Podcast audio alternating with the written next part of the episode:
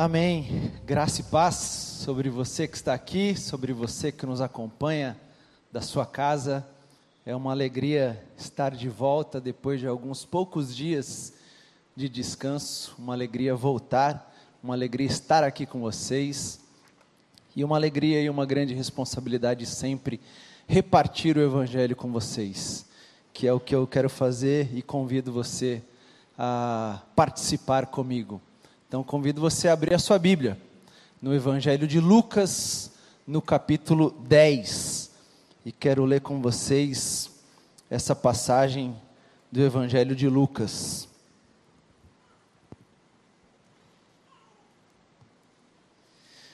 Evangelho de Lucas, capítulo de número 10, e eu acompanho, ou peço que você me acompanhe na leitura, a partir do versículo 25 e eu vou ler na versão NVI, onde o texto das Escrituras Sagradas nos diz assim: Certa ocasião, um perito na lei levantou-se para pôr Jesus à prova e lhe perguntou: Mestre, o que preciso fazer para herdar a vida eterna?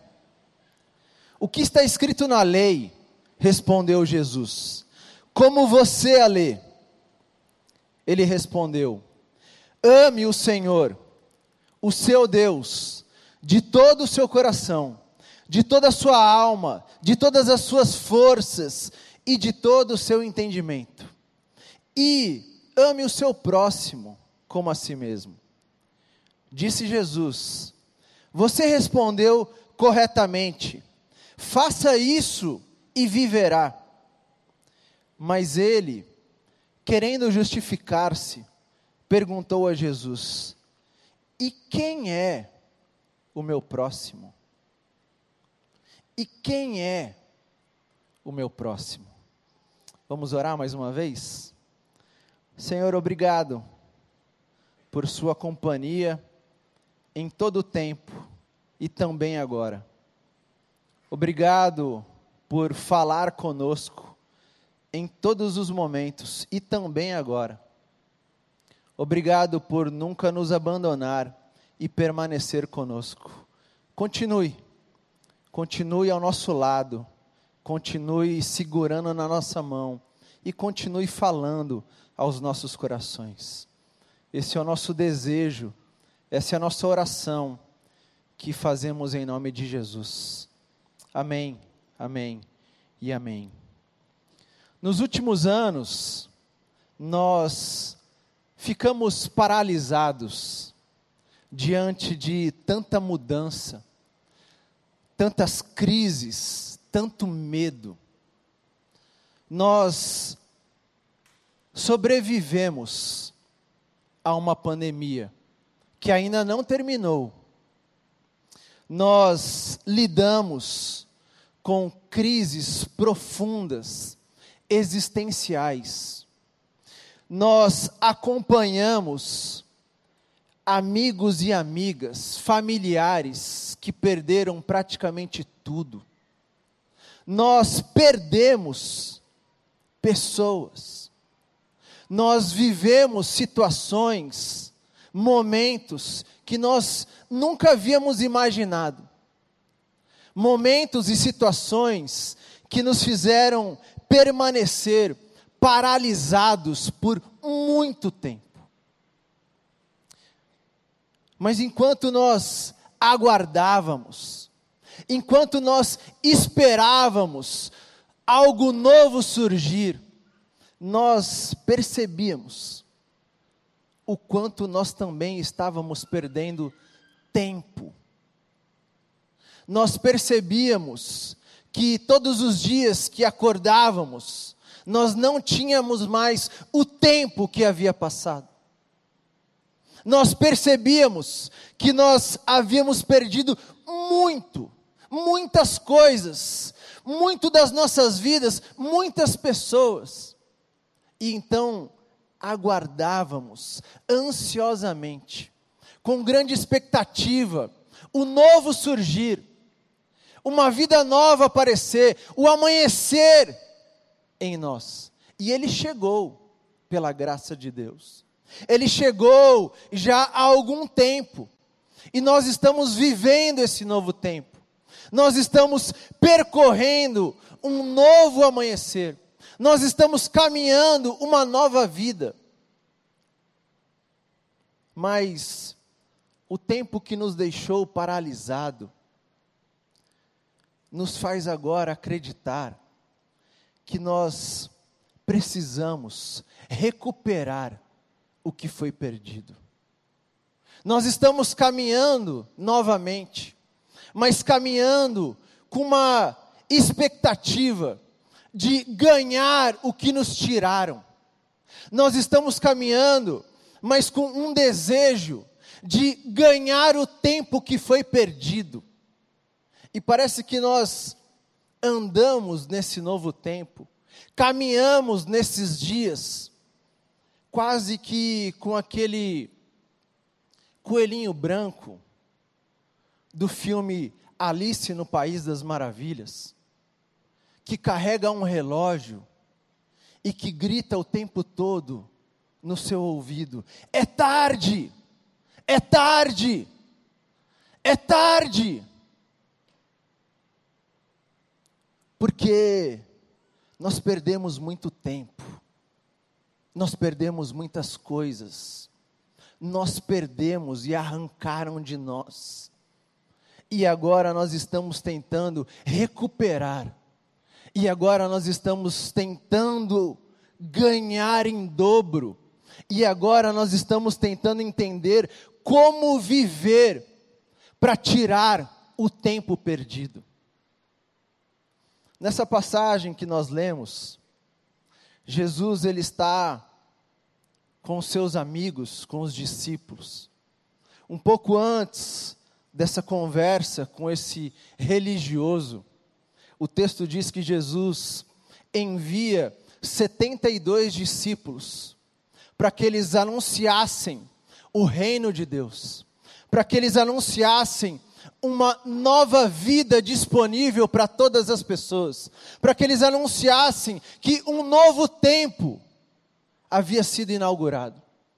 E aquelas pessoas, elas obedecem Jesus, elas vão pelos lugares, elas anunciam e elas experimentam coisas maravilhosas. E o texto diz que elas voltam ao encontro de Jesus e elas voltam felizes e contentes. E Jesus diz para elas: cuidado, cuidado, não se alegrem acreditando que vocês fizeram algo para Deus. Alegrem-se com o que Deus fez por vocês. Alegrem-se com o que Deus fez através de vocês. E então, em seguida, o texto diz que um religioso vai ao encontro de Jesus. Um mestre da lei, um perito, um homem que naquele tempo era muito respeitado, homem que ensinava a lei de Moisés, homem que respondia todas as perguntas que as pessoas faziam, homem que lidava inclusive com os conflitos entre as pessoas. Um perito, um mestre, também era visto quase que como um advogado, que possuía resposta certa para todos os conflitos. Aquele homem respondia todas as perguntas que as pessoas faziam, mas aquele homem, ele também carregava uma pergunta. Ele não apenas respondia, mas ele tinha a sua própria pergunta. Ele não apenas oferecia, mas ele também tinha um dilema da sua alma. E o texto diz que ele vai ao encontro de Jesus e ele diz: Jesus, o que eu tenho que fazer para viver essa vida que os seus amigos acabaram de anunciar? O que eu tenho que fazer para ganhar essa vida que não acaba aqui agora?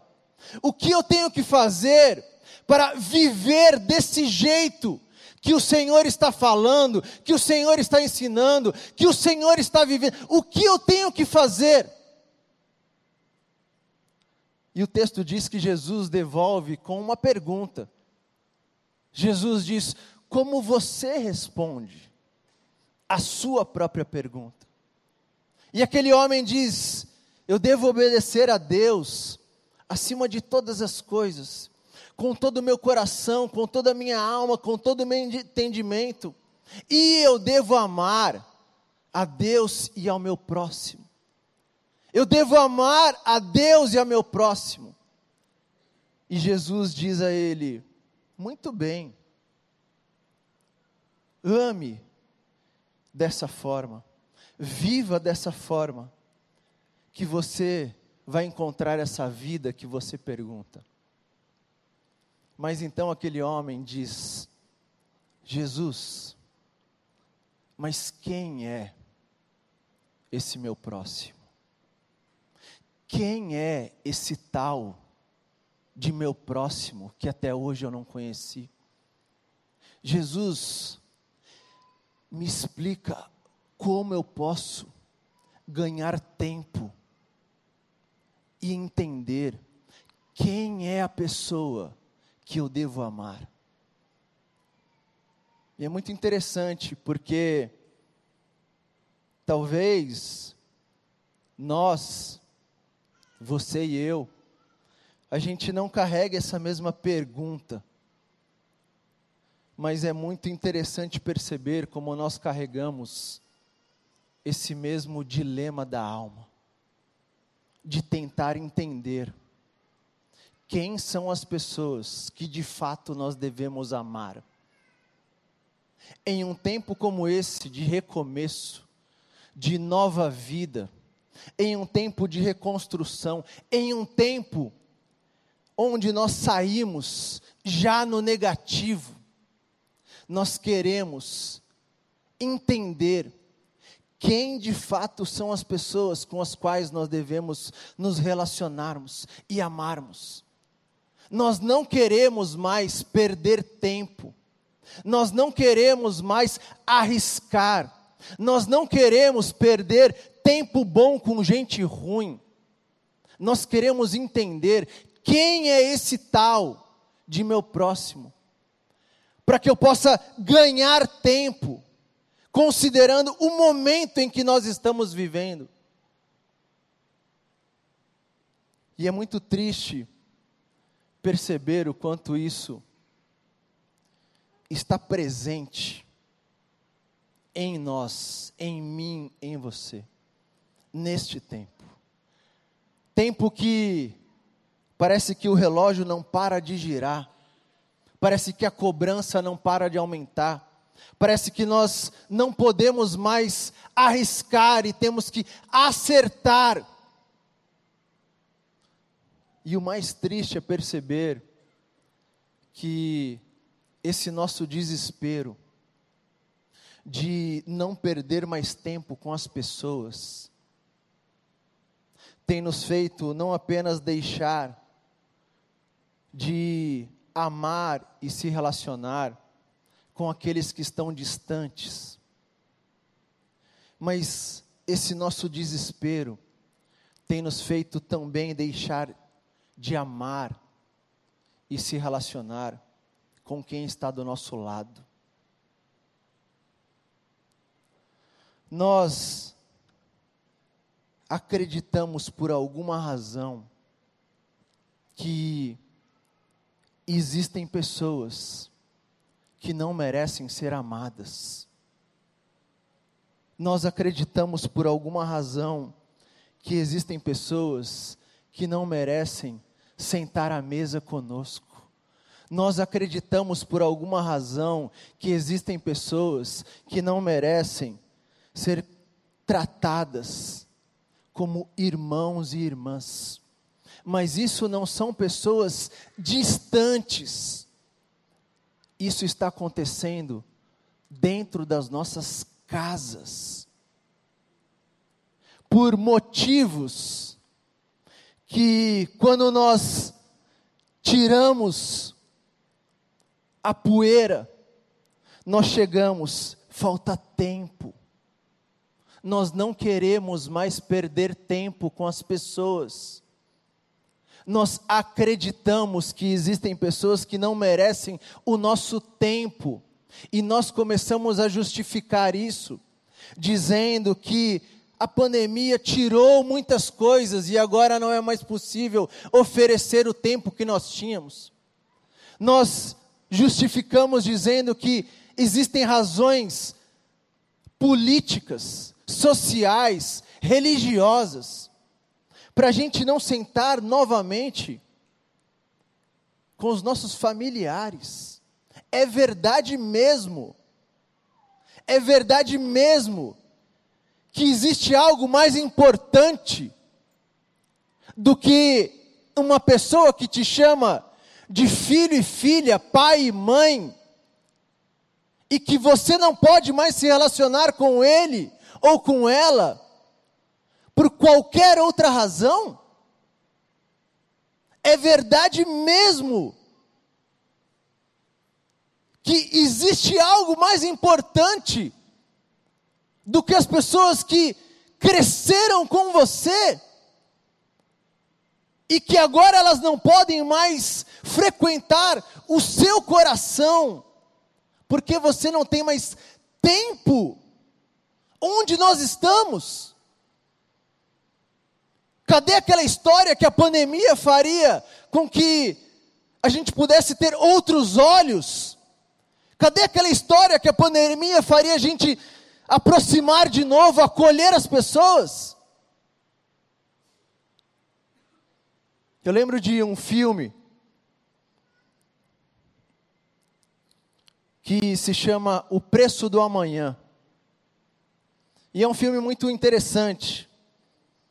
Um filme que conta a história de uma sociedade que é programada para viver apenas até os 25 anos. E a partir do 25, ninguém mais possui tempo para viver, a não ser que conquiste esse tempo. E esse filme mostra pessoas que literalmente morriam logo após completar 25 anos, e outras pessoas que possuíam anos, décadas, séculos de tempo. Pessoas que aqui eram consideradas ricas, porque possuíam tempo, e aqui eram consideradas pobres, porque não tinham mais tempo. E esse filme, em um determinado momento, entre várias histórias, ele mostra um jovem, um jovem pobre da periferia, que viu a sua mãe morrer por falta de tempo. E esse jovem, ele consegue entrar na região dos ricos. E pela sua relação, ele se apaixona pela filha do homem que possuía mais tempo daquela sociedade. E ele decide levar essa menina para a periferia, porque eles estavam se amando. E em um determinado momento ele tem a ideia de pedir para que o pai daquela menina pague para que ela volte para a casa dela.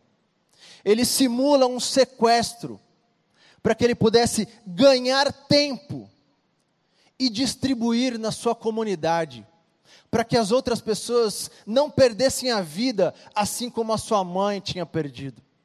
E eu lembro da cena em que esse jovem, junto com aquela moça, liga de um orelhão para aquele pai e para aquela mãe. E aquele pai atende a ligação do jovem. E ele diz: Onde é que está minha filha? E o jovem diz: Ela está comigo só que eu devolvo com uma única condição: você precisa depositar um século no banco da minha periferia, para que as outras pessoas também possam viver de um jeito diferente. Um século você precisa depositar nesse banco. E o filme mostra aquele pai no telefone e a mãe ao seu lado. E quando a mãe escuta o pedido daquele jovem de um século, a mãe diz: É claro, é claro que nós vamos pagar, nós temos muitos outros séculos, a minha filha merece, nós vamos pagar. Mas aquele pai, interrompe a sua esposa e responde para aquele jovem: Eu não tenho esse tempo para minha filha. Pode ficar com ela. E ele desliga a ligação.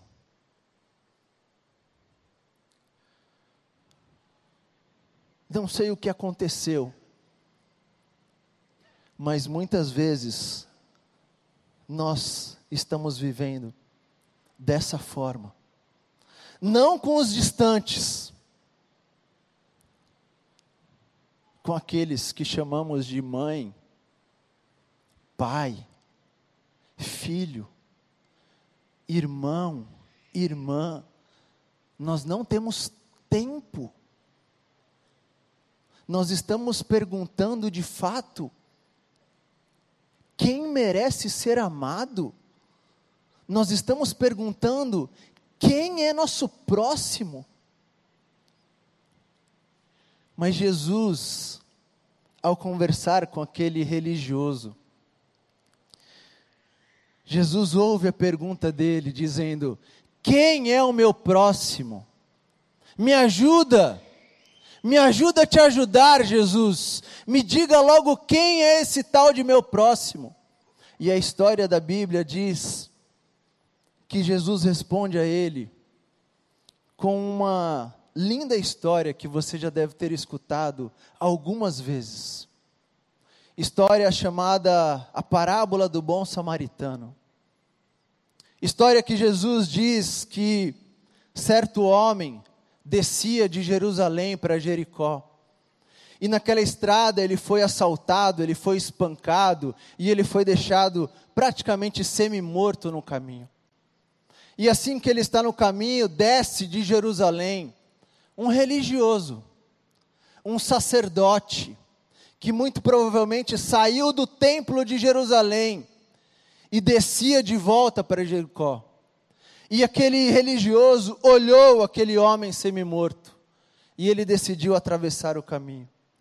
Mas a história diz que em seguida veio outro religioso, um levita, que também provavelmente saiu do templo e descia de volta, e ele avistou e também não fez nada.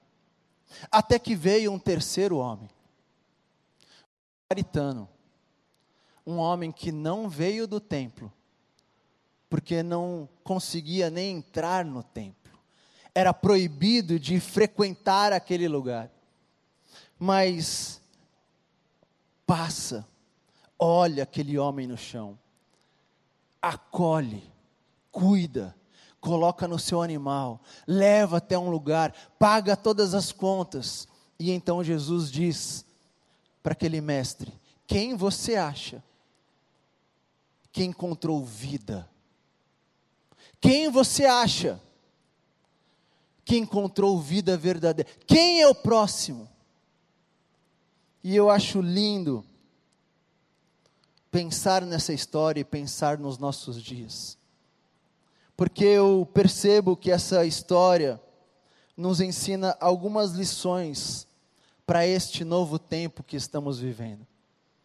Primeiro, que essa história nos mostra que o caminho de Jesus o caminho do Evangelho, o caminho que Jesus nos convida, não é um caminho para recuperar tempo perdido. O caminho de Jesus é um caminho para recuperar pessoas. Jesus não nos convida para frequentar um lugar para se recuperar tempo perdido. Jesus nos convida para um caminho onde nós encontramos pessoas e onde nós podemos ser usados para recuperar essas pessoas. Não é um caminho para recuperar o tempo que nos foi tirado, não é um caminho para recuperar tempo, é um caminho para recuperar pessoas. Enquanto nós estamos vivendo em uma época onde alguns derrubam pessoas, enquanto nós estamos vivendo em uma época onde alguns entram na nas casas dos outros para derrubar, Jesus está nos convidando para levantar pessoas, para recuperar pessoas, não para derrubar, não para deixar pelo caminho, não para manter, não para se preocupar com o tempo, para recuperar pessoas e levantá-las para que elas possam voltar ao caminho. O convite de Jesus e o convite do Evangelho é para recuperar pessoas, não é para derrubar pessoas, é para levantar pessoas e para fazer com que elas possam voltar à vida. Mas o texto continua, ou essa história também nos mostra, que além de um convite para levantar e recuperar pessoas, esse texto nos faz perceber que quando nós estamos no caminho com Jesus, nós não precisamos nos preocupar em buscar outros lugares. Nós não precisamos nos preocupar em encontrar outros trajetos, porque os nossos próximos, eles já estão no nosso caminho. Veja que lindo e que interessante que aquele homem, ele não mudou em nada o seu caminho. Aquele samaritano, ele descia pelo seu caminho natural, pelo seu caminho do dia a dia, e neste caminho, ele encontra aquele que Jesus diz é o seu próximo. Não é um convite para que ele crie outro lugar.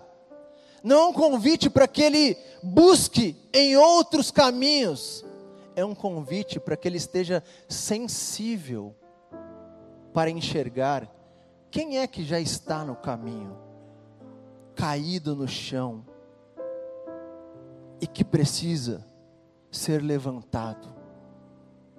Quem é que já está no caminho? Talvez no caminho da minha própria casa? Quem é que está no caminho? Talvez dentro da minha própria casa. Quem é que está no caminho? Talvez na minha própria cama ou no quarto ao lado, que me chama de pai, que me chama de marido, que me chama de filho e que já está e que eu até hoje não consegui perceber, e que eu, por conta do meu desespero de ganhar tempo, não consegui enxergar, porque o que o texto está dizendo a você e a mim é: o seu próximo já está aí, já está aí, já está exatamente aí. Você não tem que sair, você só tem que enxergar.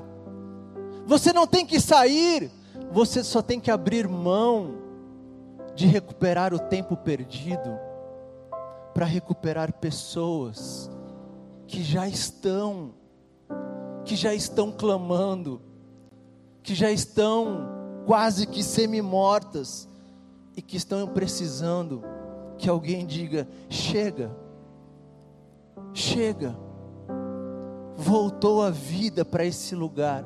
Chega, chega, a morte não vai ter a última palavra. Chega. Mas esse texto, por último, também nos faz perceber que, além de ser um convite para recuperar pessoas, que além de ser pessoas que já estão no nosso caminho, esse texto nos faz perceber que o nosso próximo, ele não é igual a nós.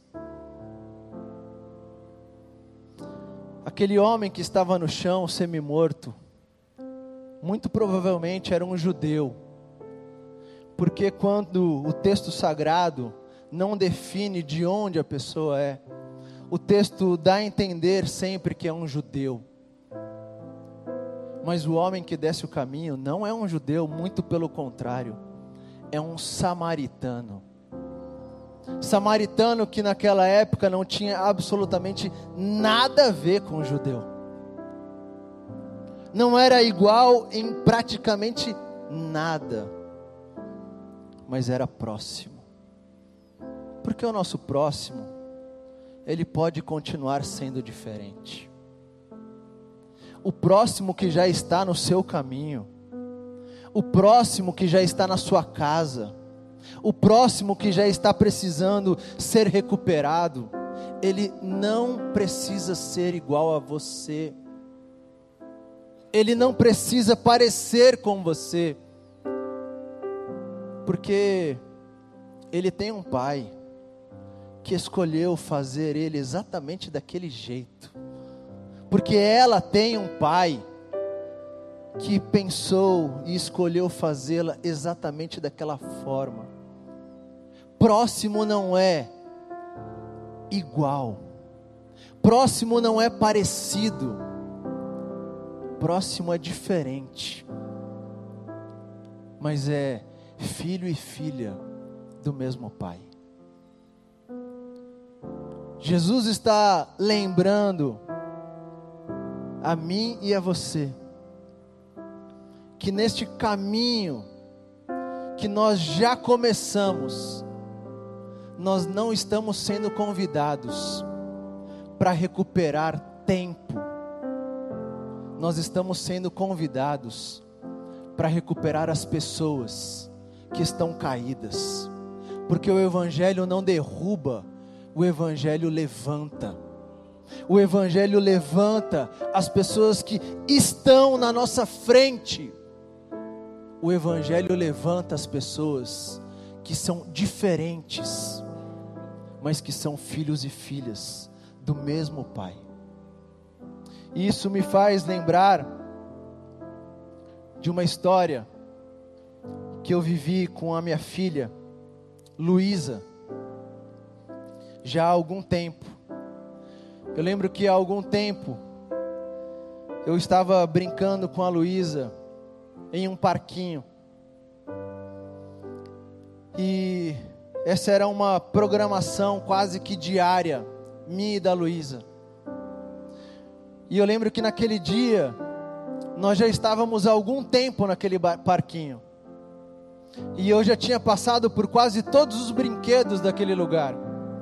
E quando estava muito próximo da hora de voltar para casa, para a hora do almoço da Luísa, eu lembro que nós estávamos na balança,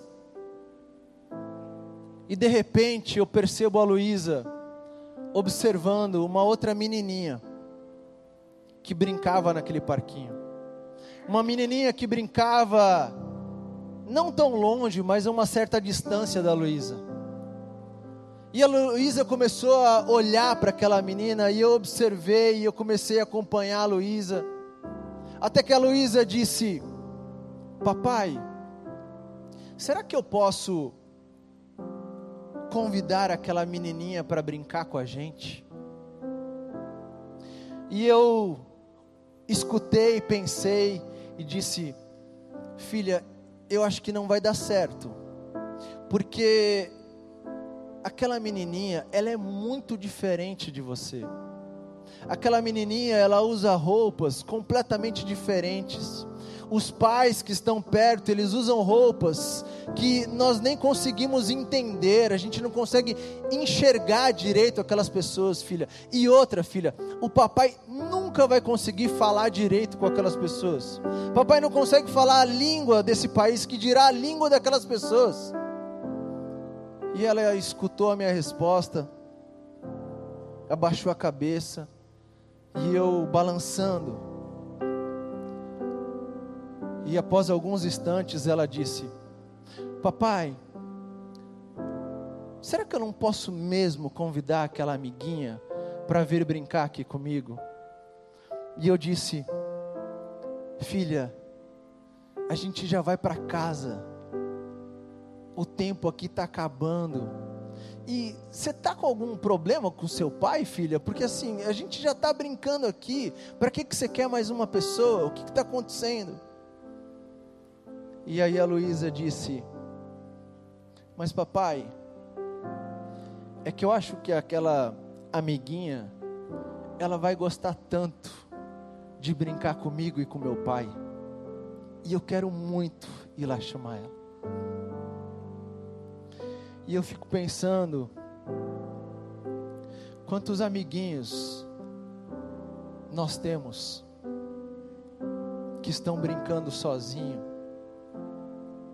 e que porque são diferentes, nós estamos agindo como eu disse para minha filha. Quantos amiguinhos estão brincando neste novo tempo, carregando dor, carregando luto, carregando desespero. E as crianças que estão do nosso lado estão dizendo: vai lá convidar ele, para ele também brincar com o nosso papai. Vai lá convidar ela, para ela também vir para o nosso parquinho brincar. Vai lá, ignora que ela é diferente.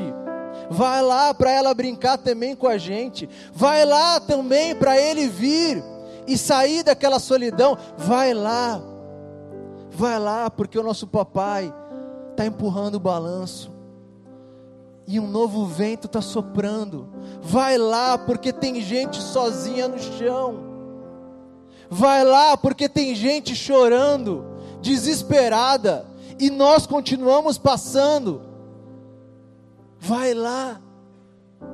Vai lá, porque começou o tempo de procurar aqueles e aquelas que ficaram pelo caminho.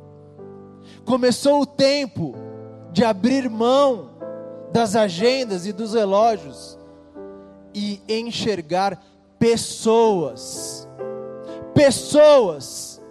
Pessoas que estão no chão, diferentes, mas filhos e filhas amadas pelo mesmo Pai. Vai lá, vai lá convidar. Vai lá, não passa mais uma noite sem convidar. Vai lá, porque ela está esperando. Vai lá convidar, porque cabe.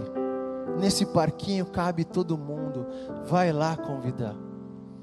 E a minha oração é que você encontre onde você está exatamente onde você está, que você encontre quem é aquele e aquela que precisa ser levantado.